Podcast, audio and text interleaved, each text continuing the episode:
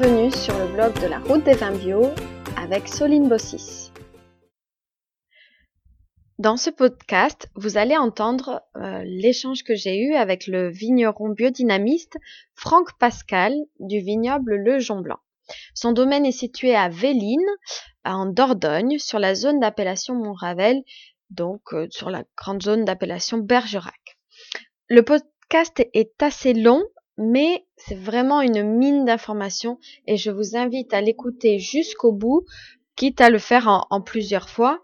Vous y entendrez Franck nous parler de son domaine, de son métier de vigneron biodynamiste. Il nous expliquera notamment la différence entre le cycle de la Lune et le calendrier lunaire. Il nous expliquera les pratiques de la biodynamie, les explications du travail en conventionnel, en comparaison avec le travail qui est fait en bio et pour aller plus loin, le travail qui est fait en biodynamie. Il nous donnera aussi sa propre définition de la biodynamie. Euh, vous, en saurez un peu plus sur euh, les, dynamisations, quand est-ce qu'elles sont faites et euh, comment elles sont faites. Et bien sûr, tous ces précieux conseils pour ceux qui souhaitent passer en biodynamie. Bonjour Franck. Bonjour Alors, euh, parle-nous un petit peu de, ton vignoble de Jean Blanc. Euh, mhm. donc, on, est en appellation Bergerac. oui, enfin, on est en zone d'appellation Montravel et, et, forcément Bergerac. D'accord. Et donc, raconte-nous un petit peu ton histoire. Euh, comment tu es arrivé ici et, oh. voilà. Et je sais que tu travailles avec ton épouse. Oui. Mais on est arrivé ici en 2000. On a racheté cette propriété euh, un, un, papy de 73 ans euh, qui n'avait pas, de, pas de descendants. Et donc on a racheté en, en février 2000. D'accord. Voilà. C'est une propriété qui était en, en conventionnel à l'époque où on est arrivé. Donc c'est vous qui avez fait tout le, toute la conversion en bio? Ouais. Bio, et bio et biodynamie. Et vous avez été certifié bio en, quelle année Dès que vous êtes arrivé, vous êtes dit on passe en bio Il n'y avait pas de... Il y a eu une année, en fait, euh, la première où on, a, où on était à l'époque, en, fait, quand on s'est installé, euh, on s'est installé en ferme d'agriculture raisonnée, donc les réseaux, réseaux phares, ferme d'agriculture raisonnée. Ça a duré un an. Ok. Voilà, au bout d'un an, euh, on a compris que c'était pas que le raisonner, euh, bon voilà, on va pas critiquer. Euh, je suis pas là pour ça. Donc, euh, ça correspondait pas à vos valeurs. Voilà, c'était pas assez. Enfin, ça correspondait pas à ce qu'on avait envie de faire. D'accord. Donc du coup, on a progressivement évolué d'abord vers le bio et ensuite vers la biodynamie. Je dis progressivement parce que 12 hectares à 2, sans salariés pendant des années, ça a été très compliqué. Ouais, c'est ça qu'il faut comprendre aussi pour certaines personnes, c'est que passer au bio du, jour au lendemain, ça peut prendre du temps de mettre en place les, pratiques. Et puis surtout, moi, ce que j'ai compris au travers des, échanges avec les vignerons, c'est déjà bien connaître son vignoble. Donc, quand on arrive sur une nouvelle propriété, c'est vrai que c'est euh, déjà connaître bah, ses zones euh, pour pouvoir traiter euh, quand, il faut. Et vraiment anticiper. Donc voilà, y bah, aller prudemment pour pas faire euh, de bêtises. Faut, faut, pas se mentir, il faut un minimum de technicité. Bon, après, je pense que ça n'a rien de sorcier, hein, mais, mais effectivement, il faut un minimum de technicité. Après, bon, ça s'accompagne, ça peut s'apprendre, ça, soit par les techniciens des chambres d'agriculture hein, divers et variés, les conseils, etc. Donc ça, je pense que c'est possible. Et puis après, par le réseau, l'entraide, euh, euh, l'écoute, l'accompagnement, euh, c'est un peu ce qu'on essaye de faire avec, avec Sylvain et Aude, entre autres. voilà, quoi. Ça, y a une vraie solidarité entre les vignerons bio. Quand il y a un nouveau qui arrive, on l'encourage. Puis moi, je sais qu'il y en a qui, qui, se prêtent du matériel. Oui, c'est le cas, oui. Voilà, c'est. oui, c'est le cas, oui. Bah après, c'est un petit peu euh, logique. Euh, quand ça fait quelques années que tu es en place, euh, tu as peut-être un peu plus de facilité. Nous, on est passé par là, on sait ce que c'est que la galère, donc, donc on essaye d'aider les gens qui sont passés, qui vont plus ou moins forcément passer par les mêmes étapes que nous. Euh, après, euh, plus ou moins longtemps, mais ça, euh, personne, ne- personne ne le maîtrise euh, à l'avance. Mais c'est vrai que quand tu t'installes euh, ex nihilo euh, sur un domaine, euh, on va dire que la, succession des étapes, la chronologie, euh, elle est relativement euh, balisée. Mm, mm. Après, euh, c'est le temps que ça prend, qui est pas forcément balisé. Tu as des gens qui sortent du lot euh, très rapidement, qui arrivent à sortir la tête de l'eau entre 3 et 5 ans. Mm, là, c'est des fusées. Il y en a très peu. Moi, j'en ai rencontré très peu. Et après, euh, il y a des gens qui mettent 10 ans. Nous, on a mis 10 ans pour sortir la tête de l'eau. Il y a des gens qui vont mettre 15 ans. Euh, Après, c'est un problème de, euh, de motivation et de, de conviction personnelle. Mm, mm. Parce que quand tu galères pendant 20 ans, au bout d'un moment, tu es légitimement en droit de laisser tomber. Il y a des gens, j'imagine, qui le font avant, mais voilà. Enfin, nous, ça a été 10 ans. Donc, euh, D'accord. euh, voilà. Et je pense que c'est le taf. c'est pas le taf moyen, ça peut aller plus vite peut-être pour certains. Mais bon, l'ordre d'idée, de toute façon, c'est ça, entre 5 et 10 pour sortir la tête de l'eau. Donc- Sortir la tête de l'eau, pour toi, ça veut dire avoir une exploitation rentable Euh, Ou maîtriser son outil de travail euh, Les- bah là, on va pas plus ou moins sans l'autre, quoi. hein. Enfin, Mm. c'est-à-dire qu'il y a un moment, euh, c'est la maîtrise technique euh, qui fait qu'on a moins de galères euh, au niveau de la production, donc une production euh, qui s'approche d'un certain seuil de rentabilité. Et puis aussi, euh, bon, ça, on va dire, c'est le côté production, et puis tu as le côté euh, commerce euh, qui, qui est régi un peu par les mêmes lois. hein. Tu pars de zéro, donc, euh, donc ça veut dire que bah, tu vas faire des les erreurs techniques que tu fais dans la vigne, tu vas aussi faire des erreurs commerciales de la même façon. Enfin, voilà. Et, et donc pour arriver à coordonner tout ça et et continuer à bosser 70 heures par semaine, mais euh, pour un petit SMIC, il faut 5 ans. Enfin, minimum 5 ans. Voilà, voire D'accord. 10. bon courage Ouais, tu souhaites bon courage à ceux qui veulent s'installer C'est ça, mais j'en ai, j'en ai dissuadé, euh, j'en ai dissuadé plus d'un. J'ai un couple de Belges qui est venu ici un jour et ils sont repartis en me remerciant, euh, les, Ouais. larmes, les larmes aux yeux et, et ils ont arrêté de rêver. Après, si tu veux, bon, c'est sympa, c'est un métier qui fait super rêver, c'est un métier qui est génial, que j'adore. Euh, Aujourd'hui, je ne changerai pas pour tout l'or du monde. Euh, donc, euh, mais je pense qu'il faut être un peu calu. Hein. Si C'est quoi ta motivation principale à... Le résultat Le vin. du bon vin, le partage Ouais, clairement, c'est ça, ouais. ouais. Ça justifie tout. Sinon, s'il n'y a pas ça, faut arrêter. Mm, mm. Ouais. Moi, je me, je me vois pas, euh, je me, je me vois pas viticulteur. Voilà, par exemple, ça, c'est pas un métier. euh, Juste. euh, Viticulteur, oui, tu sais, c'est ceux juste qui. travailler dans la vigne C'est ceux qui produisent le raisin et, Ah, voilà, et qui produisent le raisin. sans faire le vin. so- Voilà, sans faire le vin. Soit qu'ils le donnent à la coopérative, soit qu'ils le vendent à des négoces. Donc, ce sont des agriculteurs spécialisés dans le vitis vinifera, donc la Mm, vigne. Donc, on appelle ça des viticulteurs. D'accord. Je, non, non, c'est pas, pas mon taf. Je suis vigneron. C'est-à-dire, je vais, Tu fais tout. Je vais jusqu'au bout, je fais le vin, ouais. D'accord. Ouais, ouais. Est-ce qu'il y a une partie qui te plaît plus que l'autre, travailler euh, dans la vigne? Est-ce qu'il y a- une période de l'année que tu préfères? Évidemment, il y a les vendanges, mais est-ce que tu aimes aussi le. Mais paradoxalement, les vendanges, c'est pas forcément celle que je vais préférer. hein. C'est dur, les vendanges.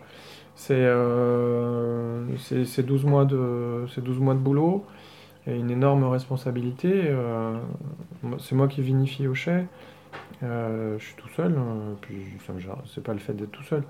Mais euh, quand tu rentres la vendange de l'année, tu as la responsabilité de, toutes les heures de travail qui sont derrière toi, avant toi, et, et crois-moi, c'est lourd. Mm, mm. Si tu foires, tu foires tout le boulot de ceux qui ont bossé avant toi. Y compris le tien, mais pas que le tien. Donc, euh, non, non, c'est c'est lourd. C'est stressant. une période très stressante, très intense. Après, c'est super, on va pas cracher sur les vendanges, mais, euh, mais c'est dur, oui, si, si. Mm. C'est euh, c'est une, Donc- période assez stressante. Te- Là où tu, tu te fais le plus plaisir, c'est dans le chai à, à vinifier ou? Ouais, moi j'aime beaucoup. Ouais. J'aime beaucoup la vinif, c'est clair. Oui, c'est une, c'est une période qui est passionnante. ouais. Transformer le raisin en vin, c'est assez génial. Même si c'est stressant et, et dur, c'est assez sympa. ouais. Et euh, dans la vigne, euh, tu, tu me disais que donc, vous êtes en biodynamie depuis 2009. Ouais. Et euh, Certifié depuis certifié depuis 2009. Euh, quel est le, le travail là actuellement qu'il y a à faire pour l'hiver, pour préparer la vigne Bah, alors actuellement, à un moment où on parle, on est fin novembre. Donc la réponse, euh, c'est rien. Il n'y a rien à faire? R-I-E-N. et, euh, et les préparations, euh, Non, les gens qui a- taillent, là, en ce moment, en ce moment les, les gens commencent à tailler. Ça y est, c'est parti. Les gens ont commencé à tailler. Donc là, ils vont tailler jusque février ou mars, quoi. d'accord, C'est toute la période de taille. Mais nous, on commence à tailler qu'en janvier. d'accord, On, suit, on essaye de suivre le, euh, le cycle biologique euh, de la vigne. Donc là, elle est en phase de... Elle s'endort, là. Les feuilles viennent juste de tomber. Mm, mm. Donc euh, la sève est encore présente dans les bois. Euh, avec les premiers froids, euh, la sève va continuer à descendre de plus en plus bas, Mm, euh, jusqu'à descendre au plus bas dans les racines. Et ensuite, le signal de redépart, euh, il va être donné par euh, Noël. D'accord. C'est pas, c'est pas juste la naissance du petit Jésus. hein. Ça, bon, voilà. Qu'est-ce qui se passe au, mo- au moment de Noël? Qu'est-ce qui se passe dans la vigne, dans la, Ben, c'est pas dans la vigne, hein, c'est c'est sur Terre. hein. Le solstice d'été, c'est le euh, solstice d'hiver, n'importe quoi. C'est le 21 décembre. D'accord. Donc, Donc, il y a le euh, cycle qui le- le redémarre. 24 décembre, euh, on est sur les premiers jours euh, qui rallongent en fait. D'accord, ok. Donc c'est la renaissance. C'est pour ça qu'on a collé la naissance de Jésus là. Mais enfin bon, après, hein, je, je veux pas créer. Je veux- voilà, il y a, il y a des gens qui sont croyants et je respecte, je respecte leurs croyances. En tout cas, euh, ça tombe juste quoi. Voilà, on va dire que ça tombe très bien que Jésus soit né un 25 décembre. C'est pile le jour où c'est pile le jour où les jours commencent à rallonger. D'accord. Voilà. Donc toi, à partir de janvier, tu vas commencer à tailler. À partir de Noël, euh, potentiellement à partir de Noël, sauf que bon, c'est la période des fêtes, donc on- pour une semaine, on va pas se prendre la tête. Ouais. Donc concrètement, voilà, physiologiquement ou spirituellement, si tu veux, on pourrait commencer à tailler à partir de Noël. Comme on est entre Noël et le premier de l'an, il y a une semaine entre les deux. C'est souvent une semaine de congé. euh, on commence pas là, on attend la reprise après les fêtes de fin d'année et on commence à tailler euh, en tout début janvier. D'accord. Voilà. Est-ce que tu suis euh, le calendrier lunaire pour la taille ou pour certains événements, enfin, Alors, travaux de la vigne? Ça dépend de ce qu'on appelle le, le calendrier lunaire. Si on, si on parle du cycle euh, lunaire, euh, pour certaines choses, on va, on va essayer de l'utiliser. ouais. Après, euh, le calendrier lunaire euh, stricto sensus, tel, te- tel qu'il a été euh, plus ou moins développé par Maria Thun, donc avec les jours fruits, les jours fleurs, Mhm. les jours racines, etc. ça, c'est une invention de Maria Thun. Oui. Donc, On y croit ou on n'y croit pas ou... ou on le suit ou on le suit pas? c'est un peu ça. On prend conscience et après on adapte en fonction de son travail. Euh, alors, c'est une invention de Maria Thun. Je suis pas assez pointu pour, euh, pour en parler en connaissance de cause. Euh, dans le cours aux agriculteurs de Steiner, il parle d'impulsion et de jours. alors, lui, il parle clairement de jours qui sont dans la constellation de la Vierge ou du Scorpion, etc. Donc il va parler euh, d'impulsion astrale. Après, effectivement, ces impulsions astrales, elles, sont connues, elles sont cycliques, et donc on peut effectivement les placer sur un calendrier. C'est ce qu'a fait Mariato. Et en déduire euh, et faire des expérimentations sur euh, la pousse des radis, la pousse des salades, etc. Après, euh, que ça ait une influence, c'est fort possible. Euh, je ne l'ai pas expérimenté personnellement, donc euh, je ne sais pas. Mais je pense que c'est possible. Après, il faut bien comprendre que lorsqu'on parle des influences planétaires, puisqu'en l'occurrence c'est de ça dont on parle, on est sur des influences qui sont les plus fines, les plus subtiles. Mm, mm. Euh, donc plus on va dans le subtil, et plus sont des influences euh, donc, qui sont faibles dans leurs effets, et plus pour en sentir euh, les effets, il faut que le contexte soit adapté.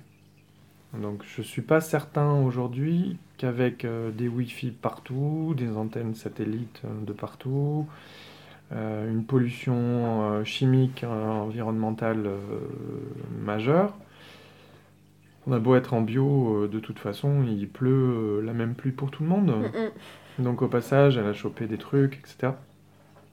Il faut bien comprendre que le monde dans lequel on vit aujourd'hui, en 2017, est plus le monde euh, d'il y a 3 ou 4 siècles. Et donc euh, il y a un certain nombre de choses qui étaient probablement possibles, qui étaient probablement perceptibles, euh, qui le sont à mon avis beaucoup moins aujourd'hui. On est rentré sur des choses... Pour moi, on est dans un domaine qui est quasiment trop subtil pour être, euh, pour être encore perceptible.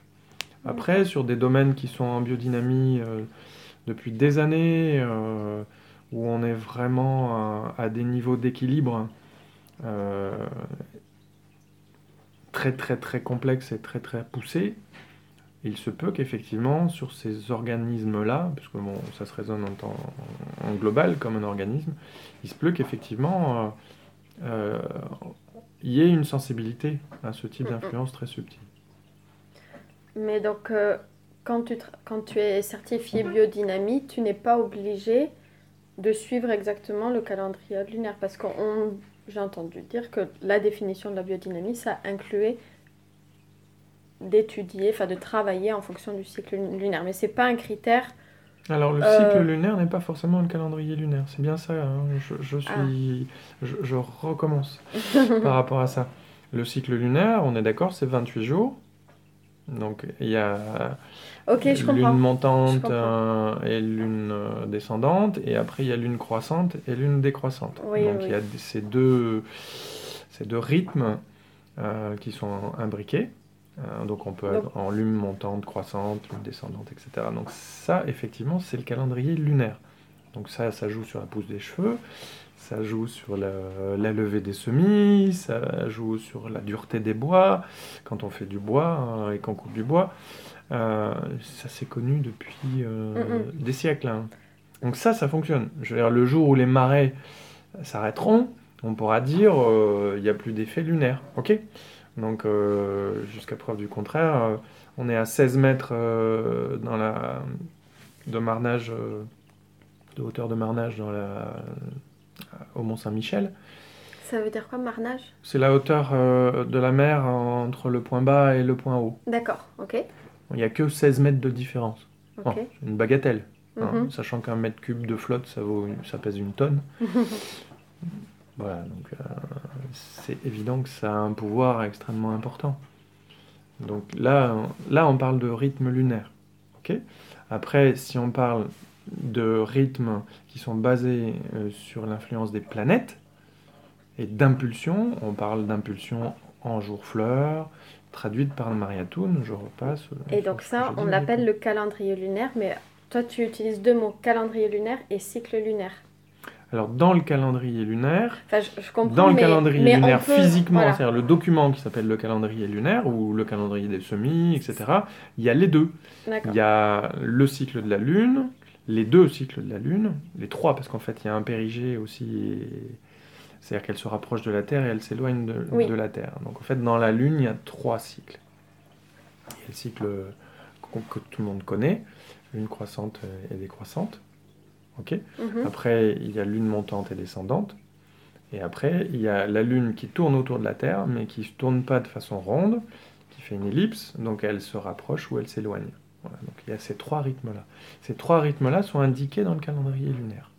Et en plus de ça, on indique les périodes des impulsions, fleurs, fruits, racines, feuilles.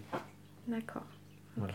Sachant que les quatre, donc les, les quatre impulsions, pour moi aujourd'hui, j'en tiendrai pas forcément systématiquement compte. D'accord. Parce qu'elles sont, c'est ce que je t'ai expliqué, Très Pour moi, trop, trop ou très subtil. Mm, mm. D'accord. Ça, c'est intéressant de, de, le savoir. Parce a les gens demandent, mais qu'est-ce que ça fait la Lune sur la nature Et le premier exemple que tu as donné, de rien que les marées, rien que si on observe, bah, quand il y a des, grosses lunes, quand il y a les super lunes, bah, il y a des grosses marées. Euh. Mhm. Mais euh, c'est vrai qu'on est déconnecté de, de, tout ça. Un petit peu, oui. Et il y a un truc sur lequel vous devriez être connecté, puisque toi qui me parles un truc de 28 jours, ça doit te rappeler quelque chose. Ah bah oui aussi. et ça doit rappeler pas mal de choses à beaucoup de femmes. Mm. Et c'est vrai que la, la femme est cyclique aussi. Bah et... Pourquoi, à ton avis, elle est sur le même cycle? Et voilà. mais euh, bah, mais on est enfin moi je me connecte enfin je, je, je, moi je suis le rythme de la de la lune aussi enfin euh, ah après euh, non mais je veux dire en dehors de ça je, je vais avoir des actions dans ma vie en fonction de, de la lune. Enfin, je vais euh, euh, avoir une certaine énergie en fonction si on est dans une ligne euh, croissante, ou décroissante. ou décroissante. Mais c'est vrai que tant qu'on ne on s'est pas connecté à sa vraie nature, qu'on soit homme ou femme, hein, tant qu'on n'est pas connecté à une... à, bah, à sa propre nature, en fait, c'est difficile de prendre conscience de, de tout ça. C'est évident que si tu vis dans un environnement urbain euh, hyper connecté à tous les claviers et j'en passe. Euh, on, voit pas, on, voit pas tout ça. non, c'est difficile. Hein. C'est-à-dire qu'en fait, euh, voilà, c'est un, environnement et puis après il y a le mode de vie hein, qui, qui, intervient aussi. c'est plus facile en milieu rural hein, parce que déjà on voit plus le ciel, on voit la Voie lactée, on, voilà. donc du coup, on a plus de connexions en potentiel. Et aussi un rythme euh, qui est peut-être un peu moins... Euh, parce que pour euh, se connecter, comme tu dis, ça veut dire qu'il faut accepter l'influence mm. de ces rythmes-là. donc, et de, un peu du subtil, justement. Oui, tout à fait. Mais c'est vrai que c'est un vocabulaire, enfin c'est un vocabulaire, et puis c'est des des notions que tout le monde n'a pas. Je pense qu'il y a dans la biodynamie, on parle souvent d'ésotérisme, mais je pense qu'avant tout, c'est déjà un travail personnel euh, de, ouais, de conscience de tout ce qui nous entoure en fait. Je pense qu'un vigneron, il ne peut pas travailler en biodynamie s'il n'a pas fait un travail, j'ai l'impression, personnel, non Sur. Euh, ah, c'est clair. Pour moi, oui. Sur sa, sur sa place. Euh, enfin, je sais pas. Euh, Pour moi, oui, mais ça va. Il faut avoir un éveil. C'est personnel. Voilà. Tu vois, quand on parle de, de, spiritualité ou d'éveil, voilà, je pense que ça se, ça se concorde. C'est pour ça que mm. ça peut être difficile pour certaines personnes qui ne comprennent pas qu'est-ce que ça veut dire la biodynamie et qui ont besoin d'un truc pragmatique. Tout à fait. Et quand on part directement en disant la biodynamie, c'est l'ésotérisme, c'est les planètes, c'est la lune, ça, déconnecte avec certaines personnes ne, ne captent pas du tout. Mais on peut le prendre aussi d'un point de vue très, très pragmatique.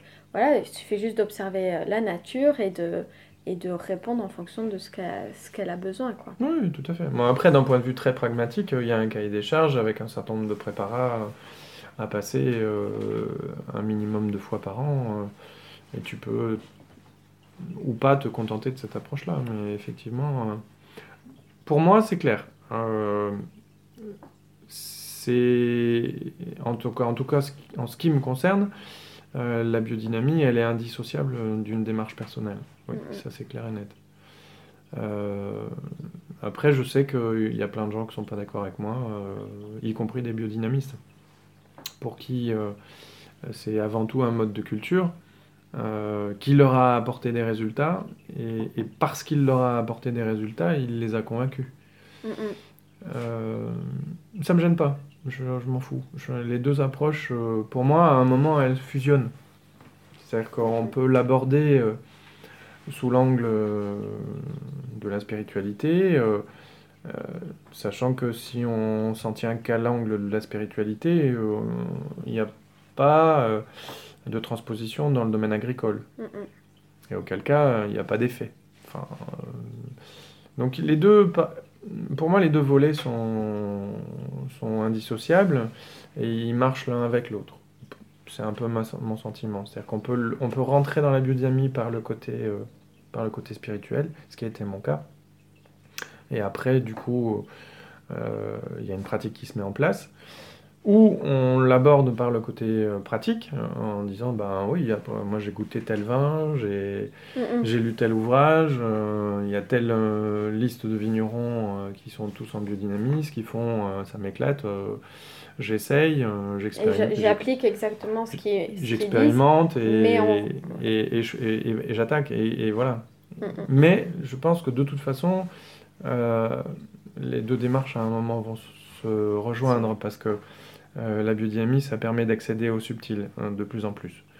Donc du coup, euh, forcément, par la pratique agricole, on va accéder à des choses de plus en plus subtiles, de plus en plus fines. Donc du coup, l'individu euh, va lui-même s'autoriser à accéder à des choses de plus en plus fines et de plus en plus subtiles. Mm-hmm. Donc pour moi, les deux démarches, elles sont indissociables.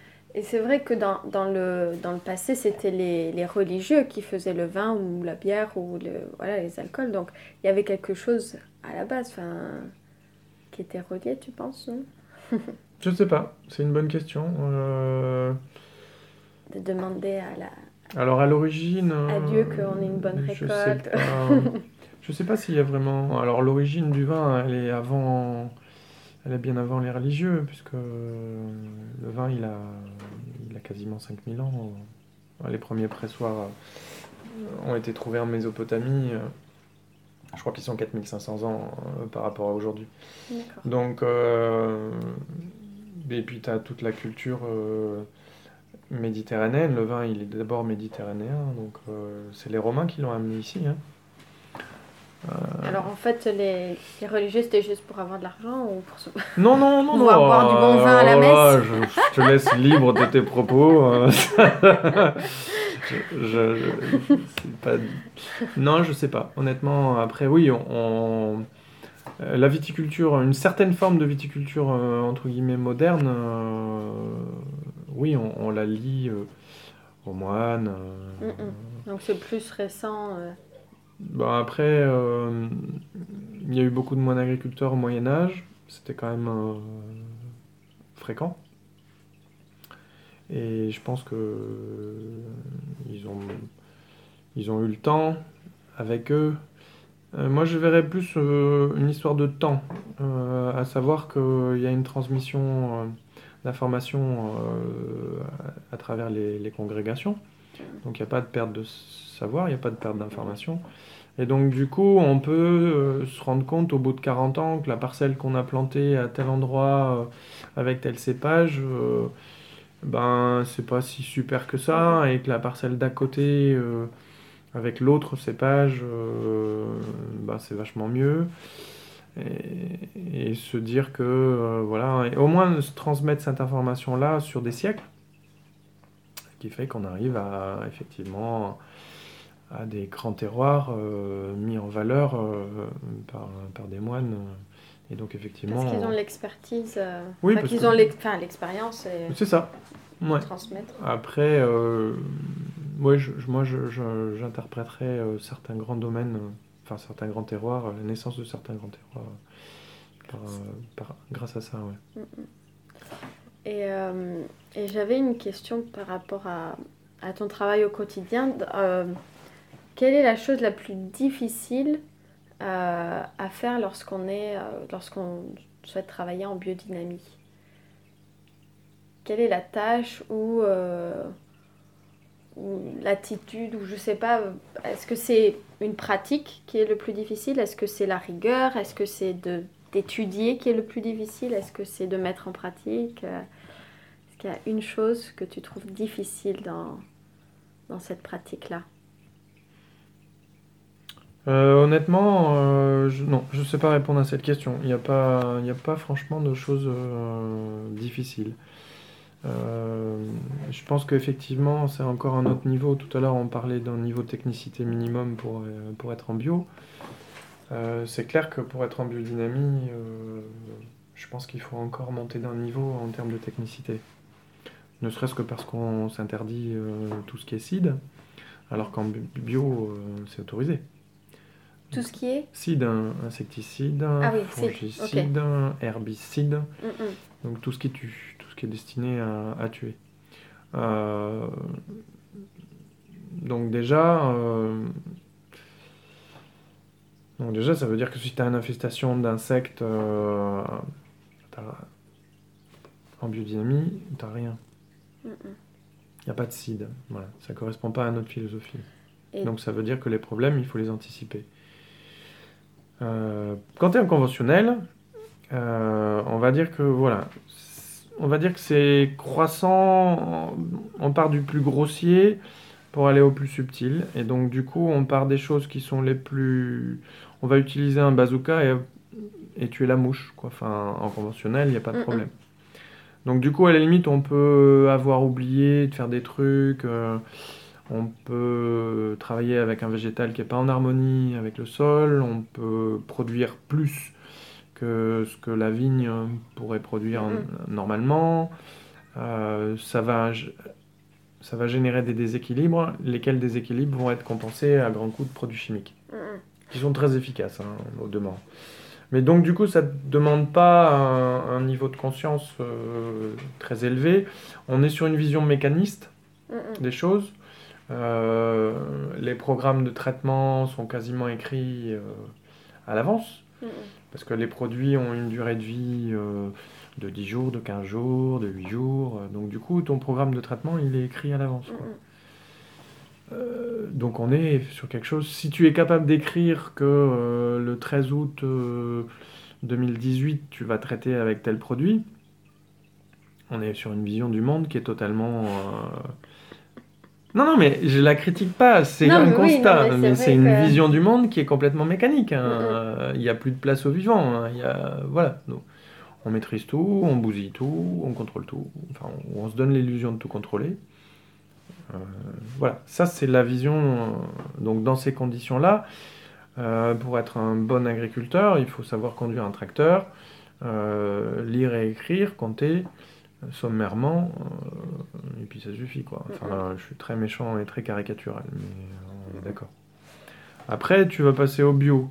donc du coup, on va utiliser euh, des choses plus, plus fines, euh, qui ont moins d'impact, qui sont moins violentes. Euh, donc du coup, si elles sont moins violentes, elles ont moins d'impact, donc elles corrigent moins. Donc ça veut dire qu'il faut anticiper un peu plus. Mm. une bouille bordelaise, c'est lessivable, hein, ça pénètre pas dans la plante, on va pas le retrouver dans le vin, on va pas le retrouver dans ton sang, on va pas le retrouver dans ton pipi et tes selles. Mm, c'est un traitement de contact qui est lessivé à la première pluie. Donc s'il est lessivé à la première pluie, à minima, il faut suivre la météo. Mm, mm. voilà, c'est la base. Voilà. tu deviens Miss Météo euh, en devenant bio. Exactement. Crois-moi, tu fais attention à ton pluviomètre et tu regardes sur les chaînes météo quelles, sont les, les prévisions de pluviométrie. Mm, c'est la base. Euh, donc ça, euh, c'est le bio. Après, si je fais court, euh, si on passe à la biodynamie, euh, on va s'interdire tout ce qui est CID. Et, donc, du coup, on va travailler sur des, sur des choses de plus en plus subtiles, sur l'équilibre de la plante, sur son bien-être, qui va faire qu'elle va rester en bonne santé. Et donc là, on, intervient sur des choses plus, encore plus fines que, que, par rapport à la bio. Donc là, pour définir la biodynamie, c'est vraiment apporter la force à la vigne pour qu'elle se défende toute seule? Je suis ton père. La force, la force ou... Euh, enfin, c'est ce que j'ai entendu quand j'ai demandé euh, la, définition à certains vignerons, c'est vous donner euh, tous les éléments dont elle a besoin. Comment tu le définirais, toi? Ben, Quelle serait ta définition bah, de la biodynamie? Euh, c'est très compliqué comme définition. Je crois qu'il y en a autant, il n'y a pas de définition de la biodynamie, il y en a autant que de biodynamistes. Ah. Euh, donc c'est pas, c'est pas comme ça que je verrai les choses. Moi, mon métier de vigneron, c'est, de faire le vin le plus, euh, le plus intéressant possible et le plus en adéquation avec son lieu donc ça veut dire que je vais passer par un végétal euh, qui va être le plus en équilibre possible avec son, avec son sol. Voilà. Donc du coup, ma vision de biodynamiste par rapport à ça, c'est d'avoir un végétal euh, en meilleure santé possible, euh, la santé étant pris au sens large.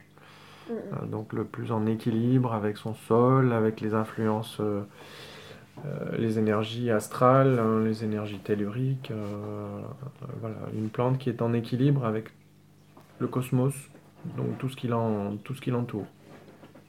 Moi étant un petit morceau de, de ce, de ce cosmos.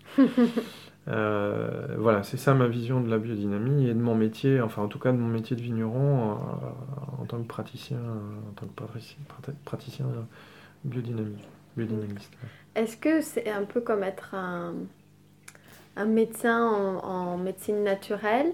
Un Je naturopathe? Tu te vois comme un naturopathe Ça pour se la vigne? Ça se rapproche, c'est clair. Du reste, euh, il existe une médecine anthroposophique, euh, donc, euh, qui est le parallèle de la biodynamie du, côté, du côté médical. C'est pas, c'est pas homologué en France. D'accord, Ah, je connaissais pas. Ben oui, non, mais après, voilà. L'ordre des médecins en France impose qu'on soit laïque et... et donc on ne peut pas être, euh, on ne peut pas être anthroposophe. On ne peut pas, en tout cas en France, afficher euh, médecin anthroposophe sur sa plaque. C'est interdit, tu, tu serais radié de l'ordre des médecins, D'accord. tout simplement. Mais on peut, c'est comme être médecin tradi, enfin tradi et être homéopathe. euh, Alors il y a quelques médecins tradis, ouais, effectivement, qui sont aussi anthroposophes, donc qui sont médecins anthroposophes. Ah, bah, c'est juste pas marqué sur la plaque. D'accord. Ok. Mais c'est la Euh, même chose. C'est une approche globale, oui.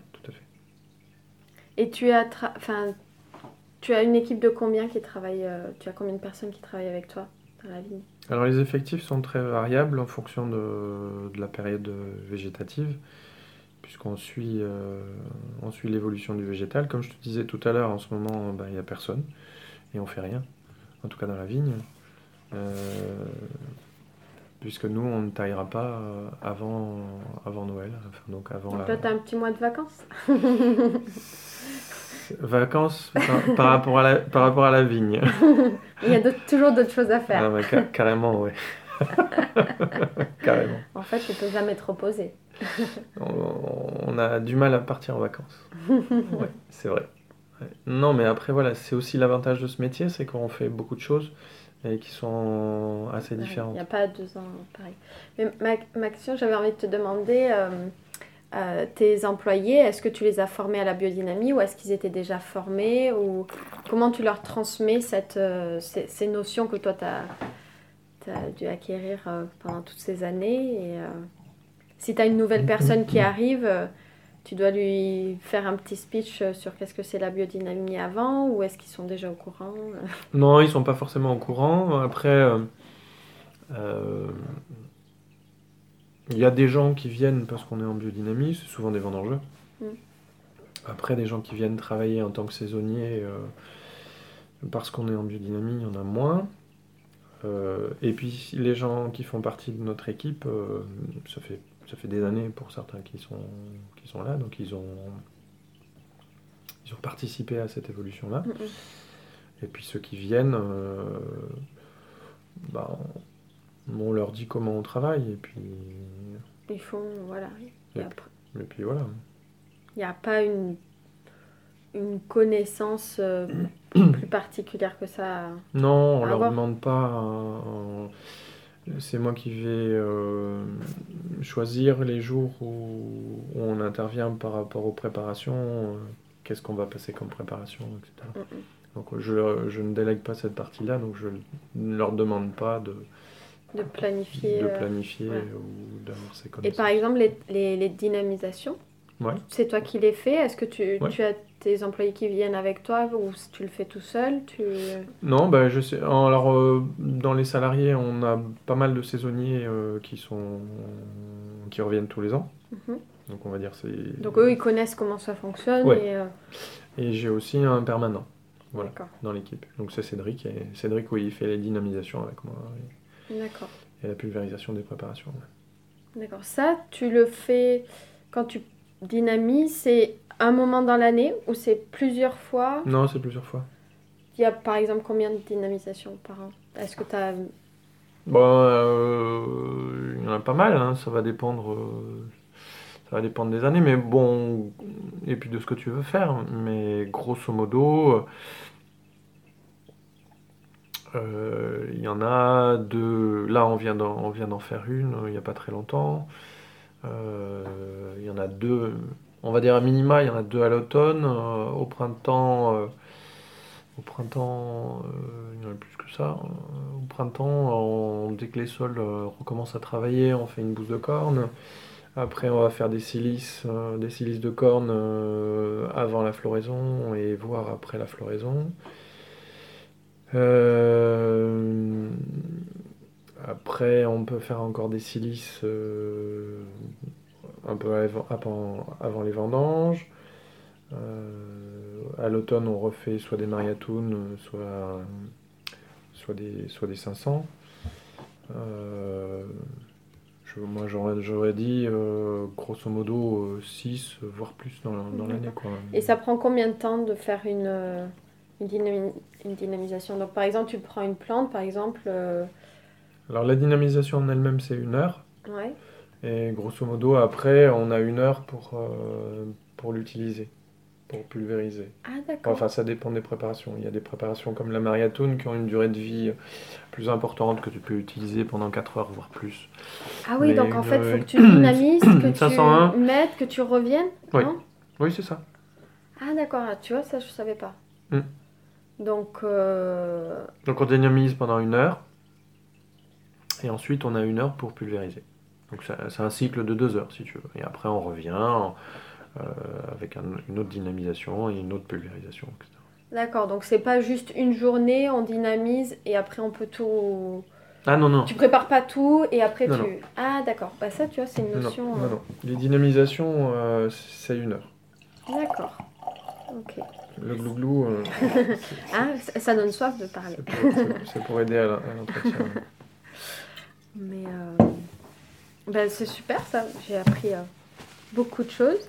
Et euh, ma dernière question, ce serait euh, euh, qu'est-ce que tu dirais à quelqu'un qui souhaite passer, bon, admettons qu'il soit déjà en bio et qui souhaite passer en biodynamie et qui a peur ou qui, qui hésite Quels seraient tes mots d'encouragement?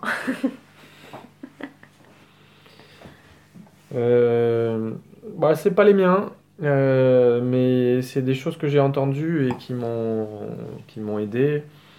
Euh, c'est un espace de liberté. Voilà, c'est vraiment un espace de liberté. Si tu veux, euh, je reprends ce que je t'ai dit tout à l'heure par rapport à l'agriculture conventionnelle. C'est une vision du monde qui est extrêmement euh, mécaniste, normal, normalisée et normative, où la place de l'homme est relativement congrue, la plus, on va dire, pas, pas, pas très très épanouissante, enfin en tout cas assez minimaliste. Euh, plus on sort de là et plus on va vers la biodynamie, euh, et plus la place de l'homme est importante. Voilà, donc du coup, euh, pour donner un sens à son travail, si des gens sont en quête de sens à leur travail, et donc du coup à leur vie, parce qu'on passe quand même pas mal de temps à bosser, dans notre vie, surtout en, en tant qu'agriculteur. Donc donner un sens à son travail et donc éventuellement donner un sens à sa vie euh, à travers son travail, euh, c'est clair que la biodynamie, euh, ça aide grandement. Quoi. Moi, c'est, je te le dis franchement, si s'il n'y avait pas eu la biodynamie, on ne parlerait pas ce soir ensemble. C'est clair et net. Enfin, en tout cas, pas là. J'aurais arrêté. J'aurais clairement arrêté. La bio m'a permis de tenir euh, et de continuer à faire ce métier pendant les années de galère dont j'ai parlé au début. Et, la biodynamie m'a permis de, de, continuer et de continuer encore aujourd'hui, c'est clair. Et de redonner un sens euh, à ta, à ta vie ou? Ben, Un sens à mon travail et, du coup, et du coup à ma vie, oui, c'est clair. Euh, C'est-à-dire que t'as jamais fini quoi en biodynamie. Parce que la subtilité, euh, elle s'arrête elle s'arrête pas. Hein. On peut aller euh, à l'infini. Et, du coup, plus c'est subtil et plus c'est complexe. Et plus c'est complexe et, et, plus ça peut être intéressant ou pas. Enfin, ça dépend des esprits, mais en tout cas, euh, plus tu peux t'engager euh, sur des choses subtiles, sur de l'émotion, sur du feeling, euh, sur de l'humain, enfin sur des choses qui sont plus du tout du ressort de la mécanique, du comptable. euh, euh, voilà. Donc euh, c'est- donc c'est sans, sans- sans limite. Mm. Donc du coup c'est assez génial. Euh, Puis on n'a jamais fini d'apprendre, quoi. Exactement.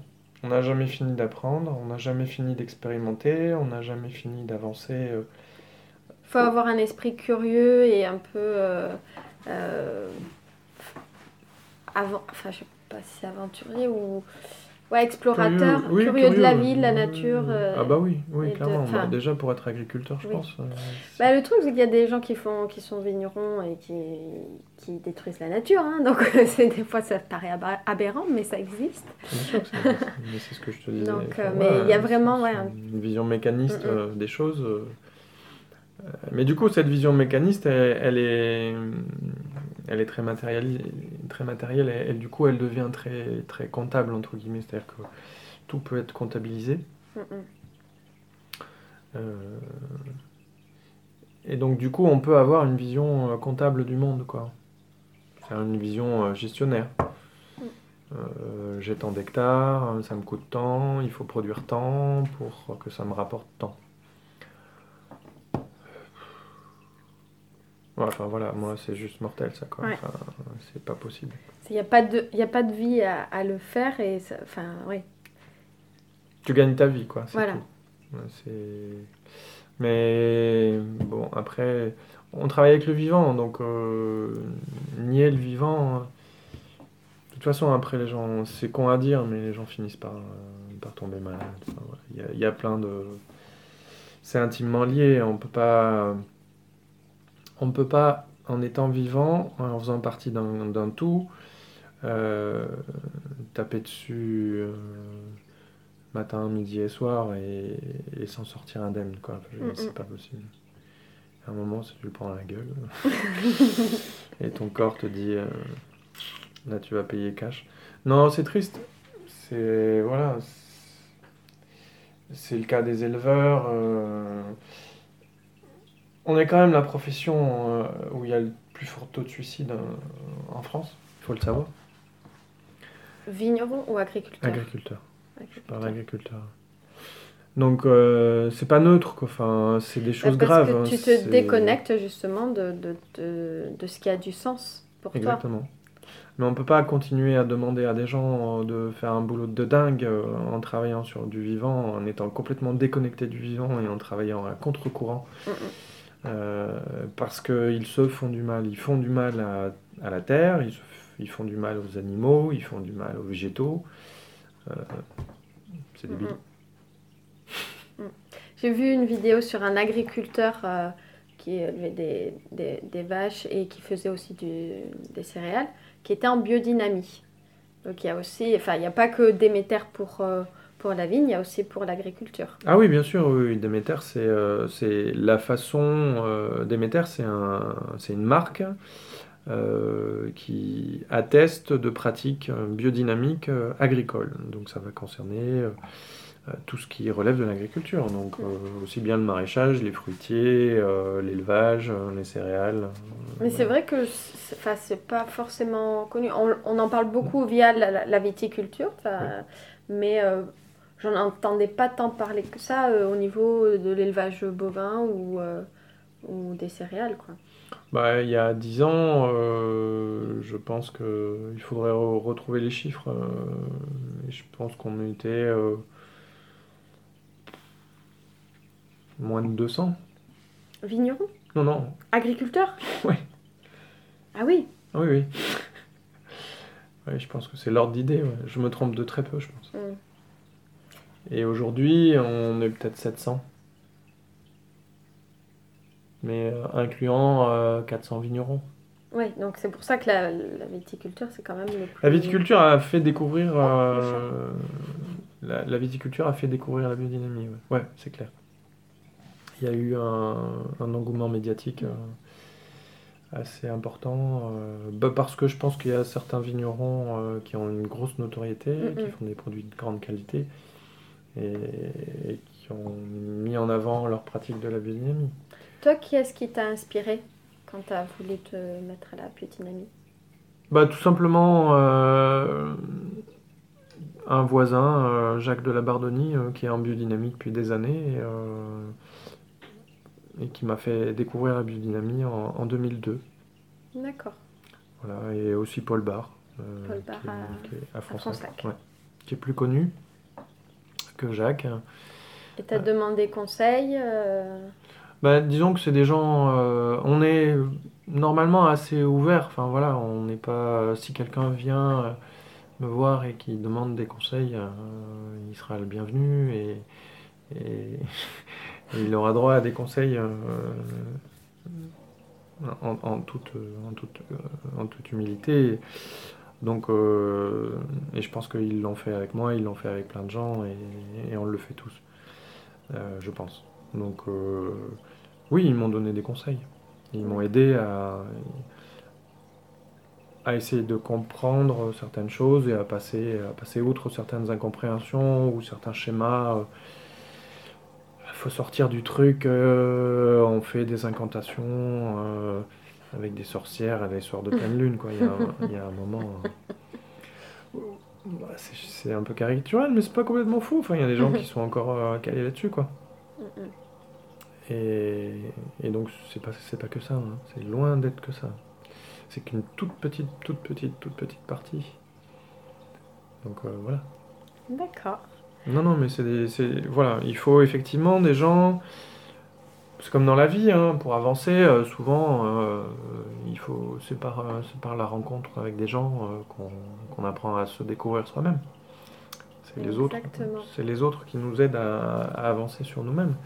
En l'occurrence, ce sont deux personnes qui m'ont aidé à, me poser certaines questions euh, et à, avoir des réponses différentes, euh, des réponses euh, stéréotypées que j'avais moi avant.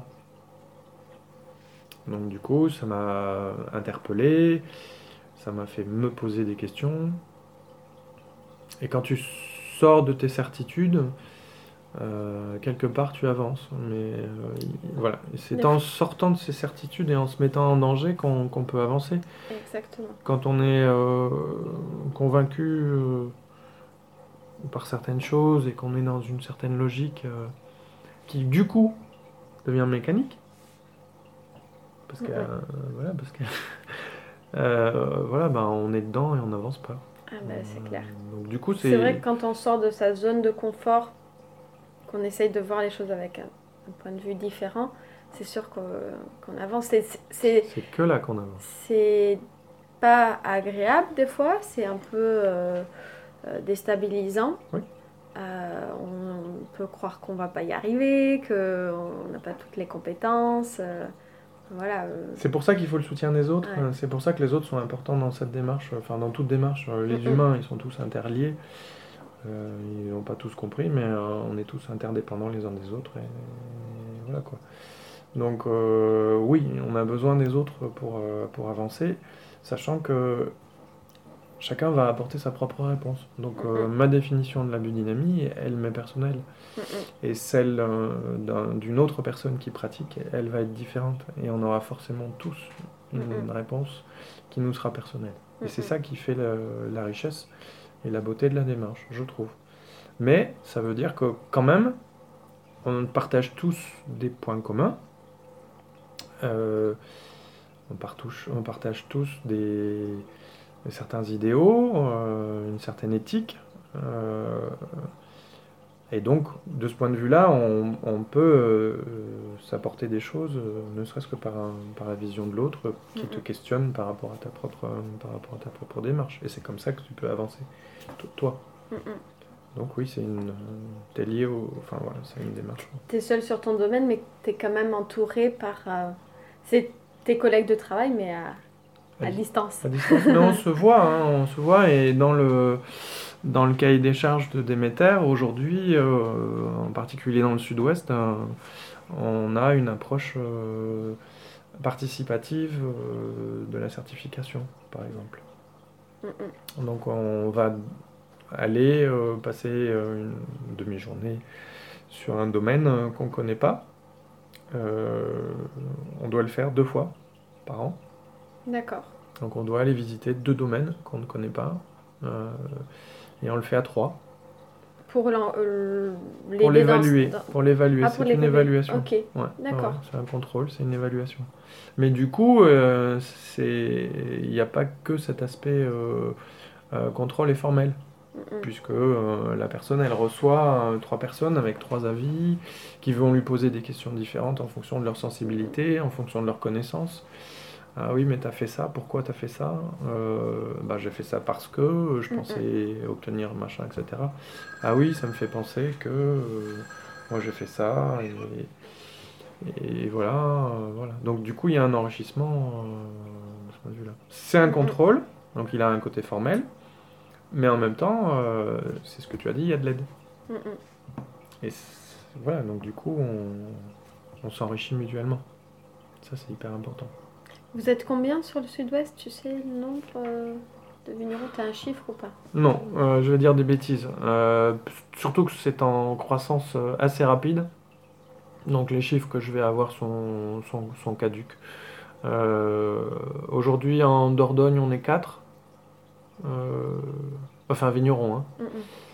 Euh, et en Gironde, je sais que c'est- c'est assez explosif. C'est assez marketing. hein.